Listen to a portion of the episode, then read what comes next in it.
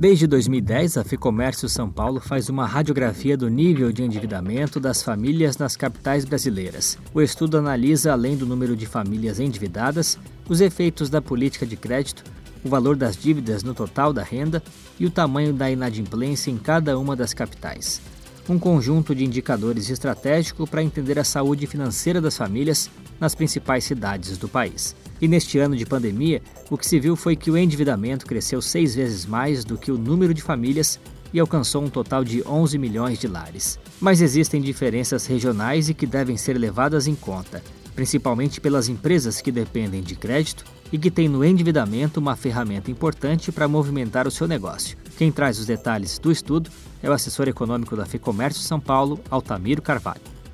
Altamiro, obrigado pela entrevista. É importante a gente começar contextualizando, para quem nos ouve, a diferença entre endividamento e inadimplência. A dívida é um recurso importante, inclusive, para movimentar a economia, mas, por outro lado, o excesso de dívida ele acende um sinal amarelo. Como que a economia vê isso? Olha, na realidade, a gente precisa fazer uma avaliação, uma contextualização dessas informações a respeito de endividamento. É, é, não é adequado nós tomarmos apenas um indicador para você ter um quadro e qualificar o estágio de, um, de uma família endividada. Nós temos que pegar algumas variáveis que, no conjunto, nos dão uma qualificação dessa, dessa situação. Em primeiro lugar, deixar bem claro, é, crédito e dívida são essenciais para qualquer economia. Então, você dizer, olha, existe um grande número de famílias endividadas, isoladamente, não tem grande significado.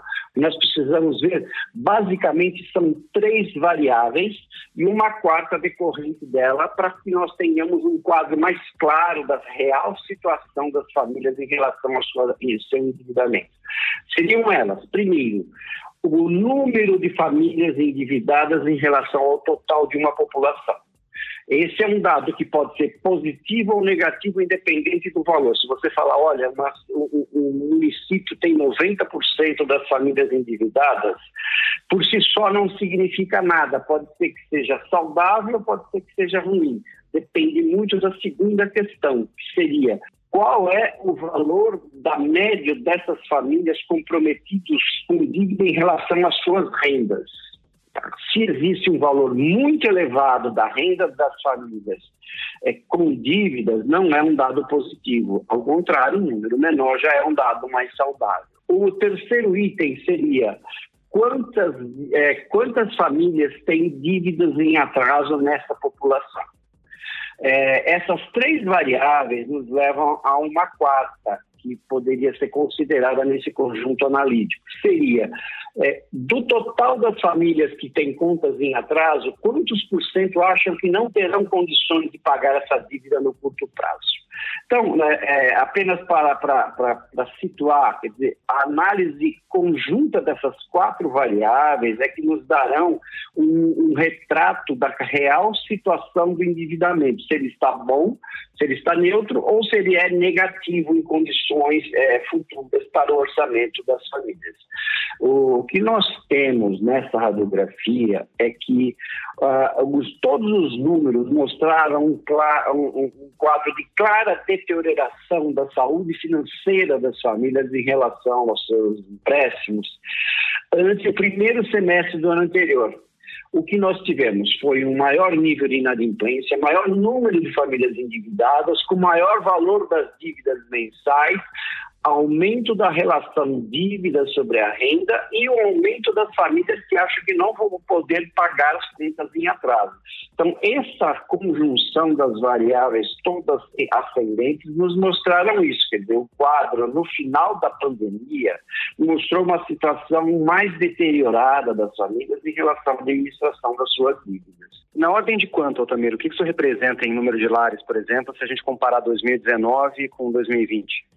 Olha, é, é, um quadro bastante, bastante significativo e chega a ser até mesmo impressionante. É, nós tivemos, é, em termos gerais, apenas para citar, nas capitais brasileiras, um aumento entre junho de 2019 e junho de 2000, no final de junho de 2020, um aumento de 600, quase 640 mil famílias a mais endividadas, tá? Isso significa um aumento de 6% em relação ao ano passado, no número de famílias. Lembrando que o número de famílias desse período cresceu só 0,8%. Tá? No número de famílias com contas em atraso, nós tivemos um aumento de 425 mil famílias a mais com contas em atraso em relação a junho de 2019. Esses são os dados mais é, é, preocupantes que nós obtivemos nesse estudo mostrando que realmente a, a, a, pandemia, a queda na renda é, é, e, e, o fechamento de atividades econômicas, a desaceleração do ritmo das, das atividades, é, é, impactam diretamente sobre a capacidade das famílias de administrar seu crédito. E o valor da dívida também cresceu total mensal das, entre junho de 2019 e 2020 cresceu quase 8%. Ou seja, é, nós tivemos por volta de, é, em junho de 2019, nós tínhamos algo em torno de 22,3 bilhões das dívidas das famílias que residem nas capitais e passamos a 24,1 bilhões em junho de 2020. Houve um aumento real de quase 8% no volume das dívidas dessas famílias. Como eu disse no início, esse dado por si só não representa algo necessariamente negativo, significa que as famílias tomaram mais crédito. Mas quando a gente junta isso com a, a, a, o aumento da, da proporção da dívida comprometida com essas dívidas e com o número de dívidas atrasadas, aí você tem um quadro mais é, nitidamente de piora das condições das famílias. Então, Tamiro, o comprometimento da renda, como você falou, está mais alto, com pagamento de dívidas está na casa dos 30%, mas é um número que varia muito conforme o Estado, correto? Com certeza, né? Nós temos, evidentemente, conforme o que nós notamos, né? nas capitais onde a dívida, a renda média é menor e, portanto, até por uma questão estratégica do sistema financeiro, onde a renda é menor, você tem uma menor oferta de crédito ou um maior custo para os empréstimos, ou ambos as condições piores, você tem um comprometimento da renda maior do que nas cidades onde você tem uma renda média maior né? E, e, uma população com maior capacidade de arcar com essas vendas, porque existe no custo do dinheiro, existe a chamada taxa de risco. Quanto maior é o risco, ou seja, menor a renda, etc., você tem uma taxa de juros maior, que acaba se tornando uma bola de neve. Né? Quanto menos condições eu tenho, mais eu tenho que pagar pelos empréstimos, portanto, maior é o risco de eu não pagar esses empréstimos.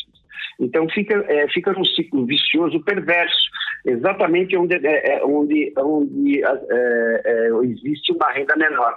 E normalmente é, o que a gente notou no estudo foi que os norte, no norte, na região norte e nordeste é, que houveram um maior número de, cap, de capitais endividadas justamente numa região em que você tem uma grande desproporção, uma maior desproporção entre é, é, população e crédito ofertado. Dizer, é uma desproporção muito grande. Você tem nessas regiões é, quase 36% do, da população e a oferta de crédito é de apenas 21% do total do Brasil. Há uma desproporção muito grande, fazendo com que é, as famílias tendam a ficar mais endividadas, porque a renda média é menor, e o crédito informal acaba ocupando o, o espaço do crédito formal, o que complica ainda mais a situação em termos de negociação e de urgência de pagamento, etc. Alguns números eles chamam a atenção. É, em Natal, por exemplo, capital do Rio Grande do Norte, 96% das famílias estavam endividadas em junho desse ano. É um número muito alto se a gente comparar, por exemplo, com Florianópolis, que é a capital com o menor número de famílias endividadas, correto? É, com absoluta certeza. Aí nós vamos cair naquela questão da renda, né? Quer dizer, é, Natal, ela tem uma renda média muito abaixo da média nacional, ao passo que Florianópolis é uma das maiores rendas é, é, é familiares do Brasil. Então, evidentemente, você tem aí uma necessidade de endividamento maior é, em Natal, pelo fato da renda ser extremamente baixa, né?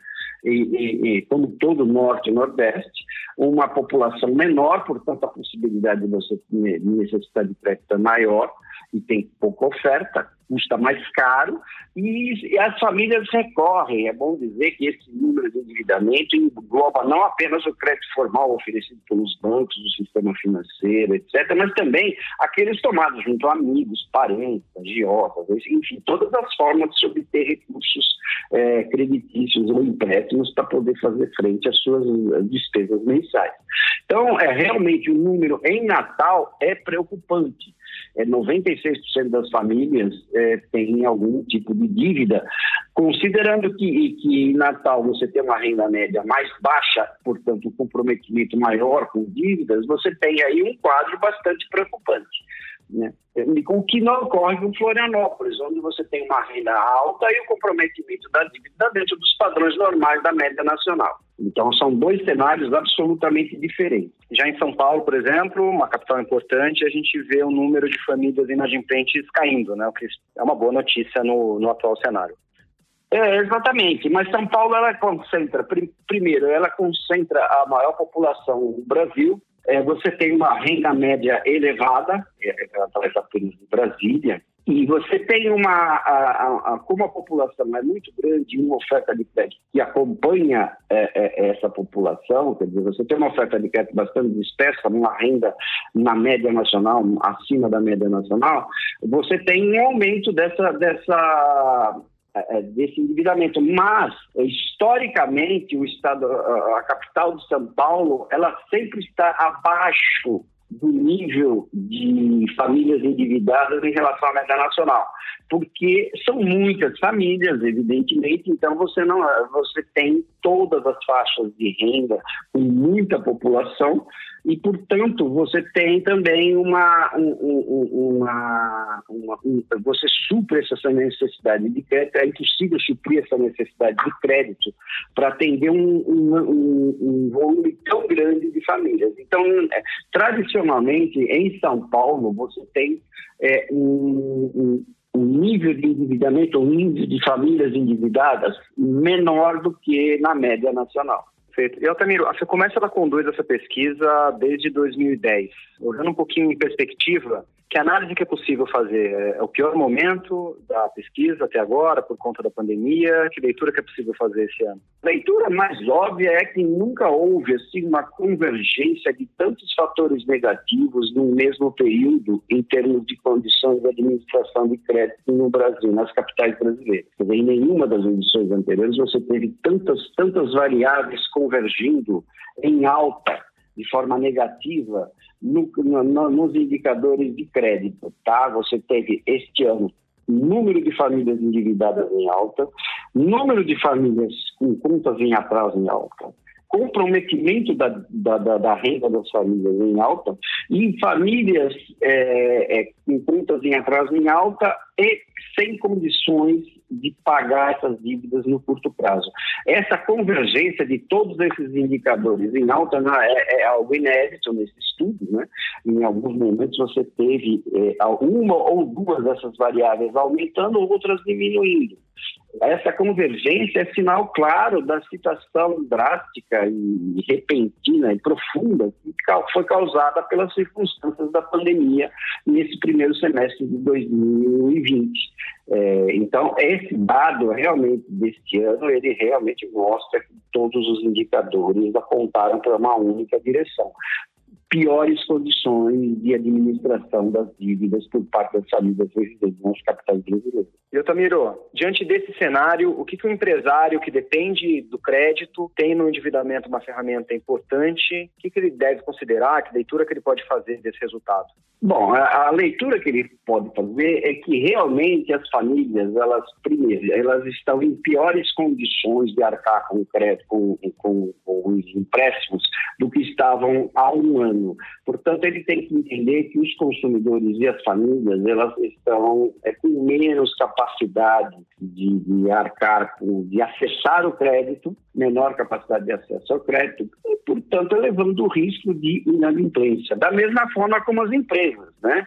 Você tem também o cenário do é, não é recomendável o endividamento por parte dos, dos empresários por conta da, da, alta taxa de juros e também pelas incertezas que estão reinando no mercado. É, e isso faz com que você tenha que, primeiro, estar muito atento a, aos fatos é, conjunturais do seu mercado. Os empresários têm que olhar muito, estar sempre atualizados e olhar muito para esses indicadores, tanto de crédito endividamento, taxa de juros e situação financeira do Brasil. Quer dizer, é, quer dizer você tem que olhar a, a, a, tendência dessa reforma tributária que deve acontecer, olhar que o mercado ele não tem, as famílias não estão com a mesma capacidade de endividamento que tinham há um ano e, portanto, evitar o seu endividamento e, e, e, e, ter um controle muito, muito justo, muito sintonizado, muito articulado do seu capital de giro, dos seus estoques, porque essa capacidade de pagamento, de acesso ao crédito, junto com a é, nítida tendência de queda na renda das famílias por conta do desemprego, por conta da inflação que reduz o poder de compra, ela não cria um cenário positivo, ao contrário, elas criam um cenário de alerta. Os, os empresários têm que estar em alerta aos movimentos conjunturais que se seguirão, sabendo que próximo ano, a partir de janeiro, você vai ter inclusive o fim do auxílio emergencial que realmente deu sustentação a, a, ao consumo ao longo do, do, do segundo semestre de 2020 e que não vai mais existir. Famílias estarão enfrentando uma taxa de desemprego muito elevada, uma inflação maior do que no ano passado, mais endividadas e, portanto, com um risco maior de inadimplência. Então, o empresário tem que ficar muito atento às notícias e saber que realmente o cenário ele tá, está mais deteriorado do que estava ah, há um ano. Tomar cuidado com o seu nível de estoque, não se endividar de maneira, de maneira alguma com estoques em excesso, cuidar muito bem do seu fluxo de caixa, do seu capital de giro, que não, se, que não implique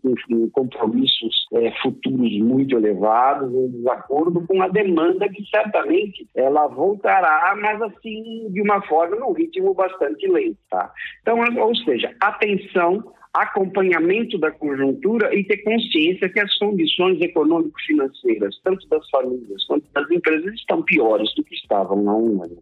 Esse foi o Altamiro Carvalho, que é assessor econômico da Ficomércio São Paulo. Para ter acesso a mais estudos e informações que ajudem nas suas decisões, é só acessar o lab.fecomércio.com.br. Lá, os associados da Ficomércio têm à disposição cartilhas, e-books, vídeos e muitos outros materiais. Eu deixo o link aqui na descrição. Com entrevista de Fernando Saco e edição do estúdio Johnny Days, este foi o podcast da Ficomércio São Paulo. Eu sou Guilherme Baroli e agradeço a sua companhia. Até a próxima.